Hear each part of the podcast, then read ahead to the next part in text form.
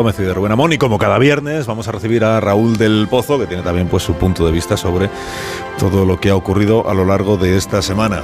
Raúl del Pozo, buenos días. Buenos días, Carlos. ¿Cómo estás? Bien.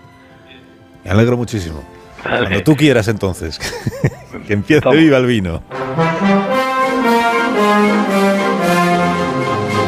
Eh, Carlos, detrás de un millonario puede haber una corrupción o un crimen, está claro. Los ricos ni dan dinero ni dicen dónde hay, pero son necesarios para que haya pobres. He ahí Ferrovial. Hace autopistas y aeropuertos en el mundo entero. Ha crecido a través del dinero de todos los españoles y se ha aprovechado de que Europa es un mercado con circulación libre de capitales para pirarse a los Países Bajos, presumiendo eso sí de ser español. Lo hace para ahorrarse millones de euros. O quizá tiene miedo a la inseguridad jurídica o al impuesto a las grandes fortunas.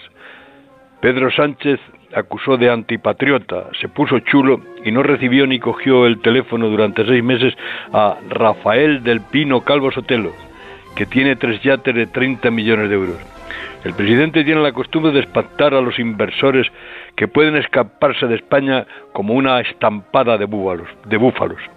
Ayer la Junta de Accionistas de Ferrovial le dio un corte de manga y aprobó su fuga. Yone Belarra dijo que tienen que devolver hasta el último euro que guindaron a los españoles. Yolanda de Sumar, en plan Evita Perón, atacó al capitalismo salvaje y dijo que es inaceptable la conducta de Ferrovial, que los hombres de izquierda, añadió, son un peñazo y que España es el baluarte de la lucha social.